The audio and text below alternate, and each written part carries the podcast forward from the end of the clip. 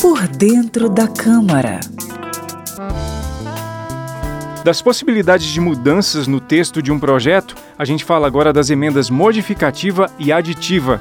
Nesse caso, a modificativa altera trechos de uma proposta sem que haja uma modificação muito substancial.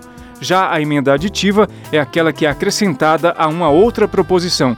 Tudo isso é para garantir máxima qualidade e efetividade aos projetos de leis votados no Parlamento. Por dentro da Câmara. Conheça a linguagem do plenário e das comissões da Câmara dos Deputados de maneira fácil e descomplicada.